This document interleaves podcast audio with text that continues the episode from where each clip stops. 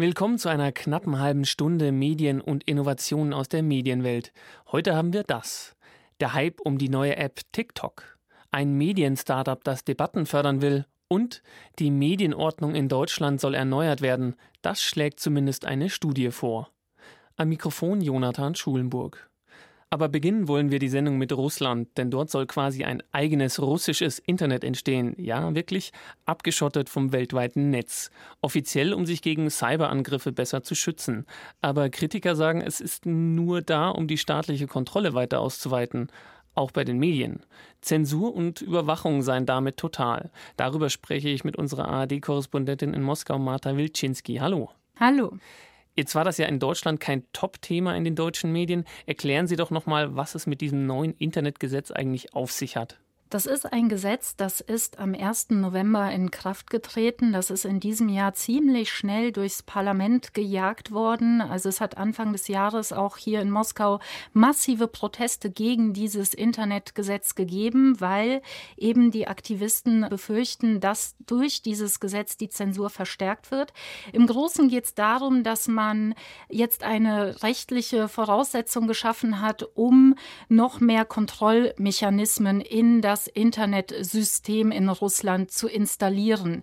Das heißt, man will gar nicht mehr gezielt irgendwie auf Leute gucken, die unliebsame Inhalte veröffentlichen, weil dafür gibt es schon entsprechende Gesetze. Man hat jetzt quasi einen rechtlichen Rahmen für einen totalen Shutdown. Und diese Möglichkeiten sehen so aus, dass alle Internetprovider, die hier in Russland in irgendeiner Art arbeiten, seien es russische Anbieter oder welche aus dem Ausland, die werden verpflichtet, gewisse technische technische Instrumente, so heißt das, zu installieren, wodurch sie quasi der Regierung den direkten Zugriff auf ihre Kanäle gewähren. Und die kann, wenn ihnen da irgendetwas nicht passt, eben diese Kanäle blockieren. Nach Ihrer Einschätzung, was will denn Russland damit eigentlich bezwecken? Wollen Sie sich da wirklich ein eigenes russisches Internet aufbauen? Die offizielle Erklärweise ist, dass man sich vor den Feinden von außen schützen will. Also man baut hier dieses Drohszenario auf, dass natürlich äh, vieles über Server zum Beispiel in den USA läuft. Und das heißt, dass das russische Netz, falls es irgendwie zu einem Angriff kommt, überhaupt nicht geschützt sei.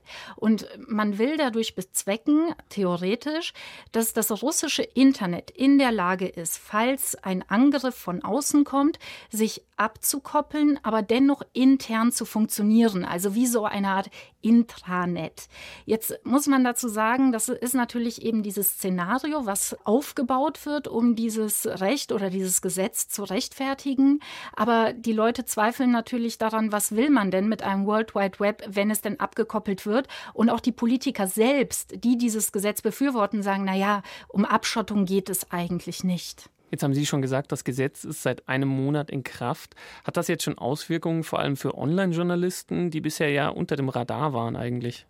Also erst einmal hat es noch überhaupt keine spürbaren Auswirkungen, weil es einfach noch nicht funktioniert. Also ähm, die Internetprovider haben diese ominöse Technik noch gar nicht ausgeliefert bekommen. Es hat einen Testlauf angeblich gegeben, also da weiß man auch nichts Näheres.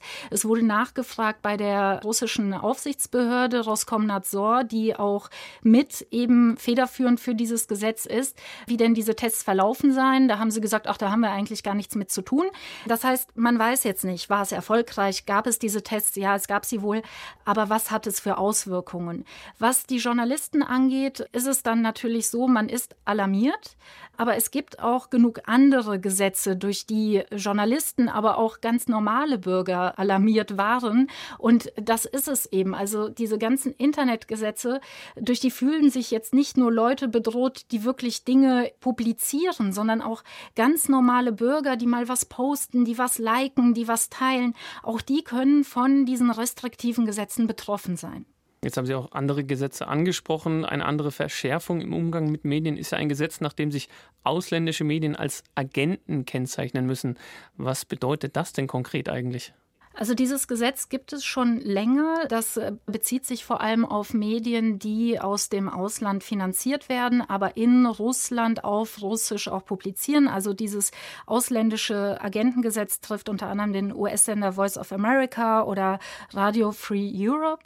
Und das bedeutet für die, dass die sich zum Beispiel auf ihren Online-Seiten mit so einem Label auszeichnen müssen, dass sie ausländische Agenten sind. Oder wenn sie zum Beispiel offizielle Interviews Interviewanfragen stellen, müssen Sie auch sagen, übrigens, wir sind ausländischer Agent.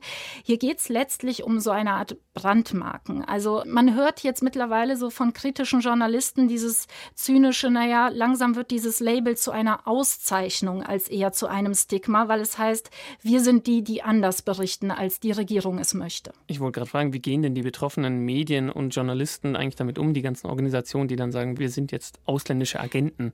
Das macht man ja bestimmt nicht gerne. Es hat zwei Seiten. Es hat die eine Seite, dass natürlich Leute, die sich politisch interessieren, die informiert sind, die wissen, was hinter diesen Gesetzen steht, wenn die dieses Label ausländischer Agent sehen, dann denken die, ah ja, okay, das sind die, die hier von der Regierung drangsaliert werden, denen man das eben aufdrücken will. Aber jetzt gehen wir mal vom Otto Normalverbraucher hier in Russland aus. Der sieht ein Label, auf dem steht ausländischer Agent und das weckt hier in Russland natürlich Urängste. Ja, also da sind wir bei äh, Gedanken, die aus der Sowjetunion quasi wieder hochkommen. Und natürlich ist das ich sag mal, für die normale Bevölkerung dann doch schwierig, das einzuschätzen und die denken, ah, guck mal, das ist Feindesmedium. Russland baut sich sein eigenes Internet auf und kontrolliert die Medien immer mehr. Marta Wilczynski war das, sie ist AD-Korrespondentin in Moskau. Vielen Dank. Danke auch vom abgeschotteten Russland ins duale Mediensystem nach Deutschland. Hier merken Medien und Wirtschaft immer mehr, dass man gemeinsam in die Zukunft gehen muss. Facebook, Twitter, YouTube und Co schaffen eine Landschaft, die sowohl für die einheimischen Medien als auch für die deutschen Unternehmen nicht von Vorteil ist. Muss das Mediensystem neu geordnet werden? Auch die Wirtschaft mit Sendern und Verlagshäusern sieht mittlerweile nicht nur die ökonomische Seite wie sinkende Anzeigen. Braucht es mehr Kooperationen oder gar die vom ARD-Vorsitzenden angestrebte europäische Medienplattform von öffentlich-rechtlichen und privaten Sendern, von Verlagen und Kulturinstitutionen? Eine neue Studie versucht sich an Antworten. Nina Landhofer fasst sie zusammen.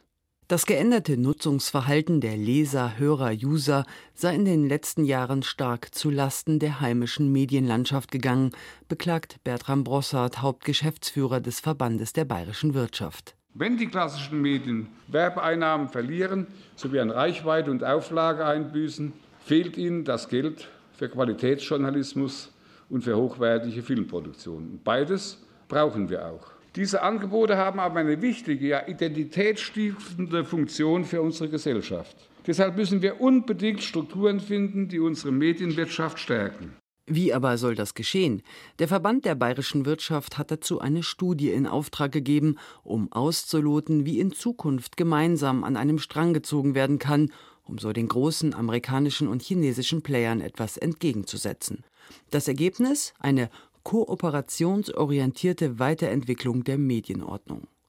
Kooperationen seien in vielerlei Hinsicht denkbar, so einer der Verfasser der Studie Tobias Gostomczyk, Medienrechtler an der Technischen Universität Dortmund solche Kooperationen, publizistische, gibt es Beispiele dafür, dass die sehr wirksam sein können. Zum Beispiel Rechercheverbünde zwischen dem Norddeutschen Rundfunk, Westdeutschen Rundfunk und der Süddeutschen Zeitung, aber meines Wissens auch zwischen dem Bayerischen Rundfunk und der Zeit. Also da gibt es Ansätze, wo man auch die Produktivkraft sehen kann zwischen äh, der Kooperation hier öffentlich-rechtlicher Medien und privater Medien. Das dürfte Wasser auf die Mühlen des ARD-Vorsitzenden und BR-Intendanten Ulrich Wilhelm sein. Er versucht seit zwei Jahren eine gemeinsame europäische Medienplattform zu initiieren.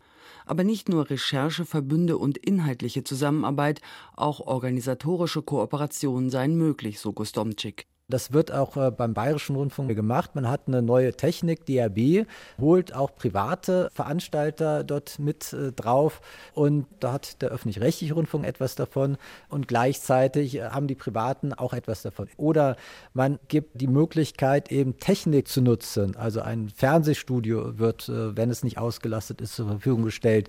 Oder Sendetechniken ähm, oder ein Teil eines Fuhrparks, wenn er nicht ausgelastet ist, etc.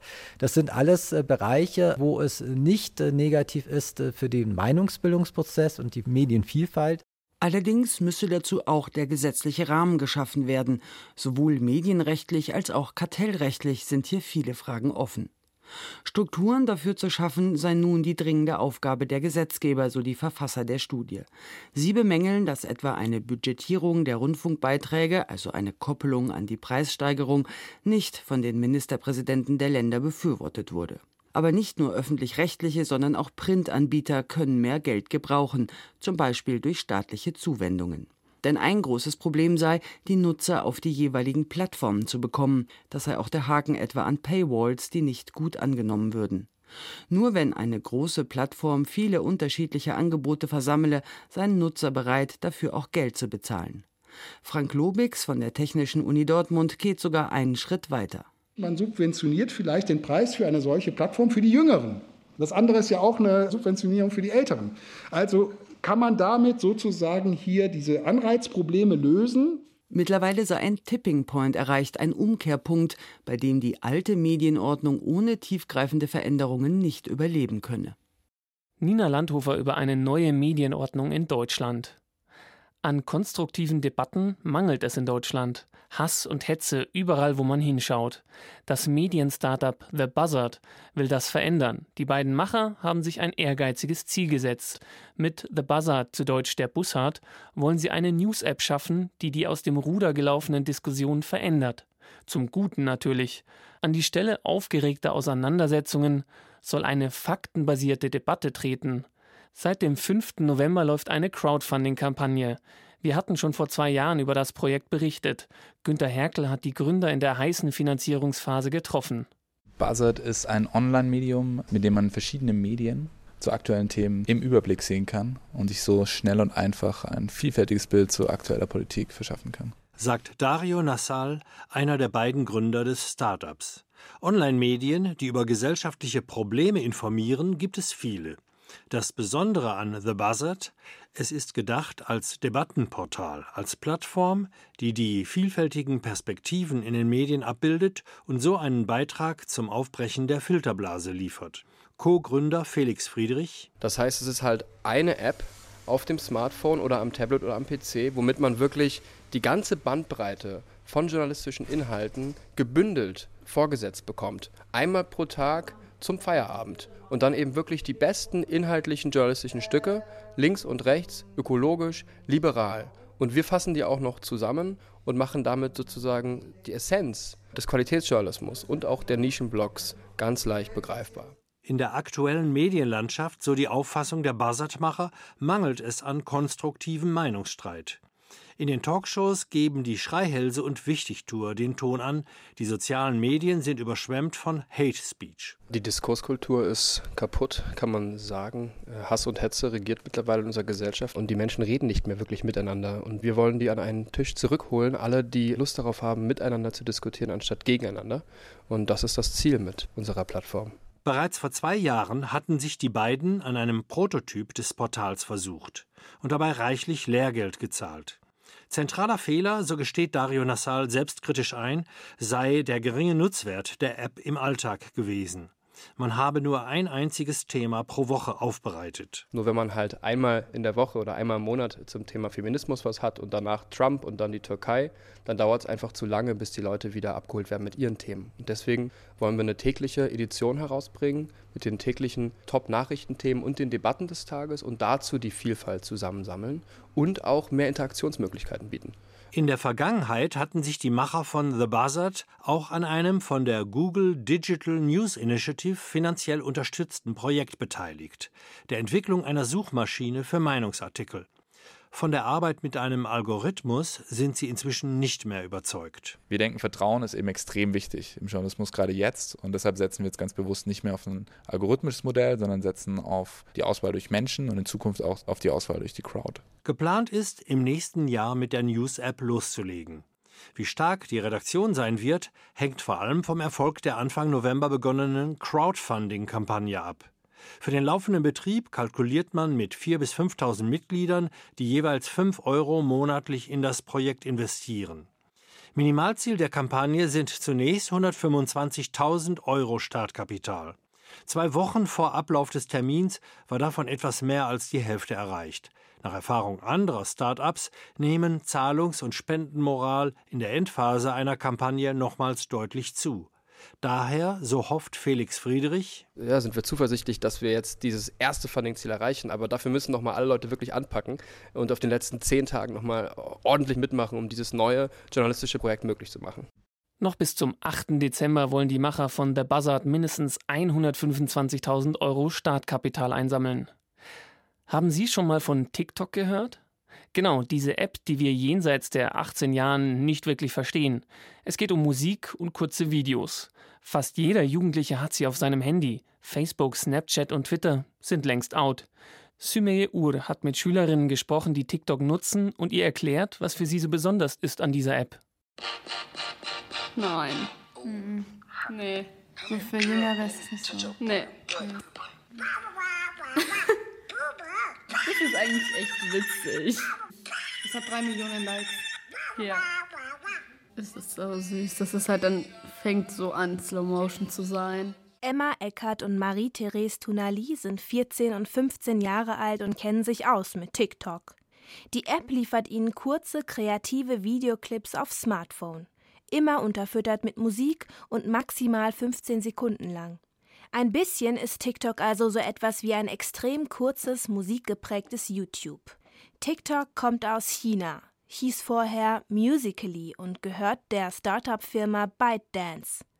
Schon seit drei Jahren gibt es die Video-App, die besonders junge Leute anzieht. Wer es nicht hatte, war wirklich uncool. Wer es nicht konnte, der wurde ausgelacht. Snapchat ist ja auch komplett wieder draußen. Aber Musical.ly, also dadurch, dass es seinen Namen geändert hat und jetzt TikTok ist, wurde halt auch viel mehr dann drüber geredet und es ist einfach auch jetzt moderner wieder.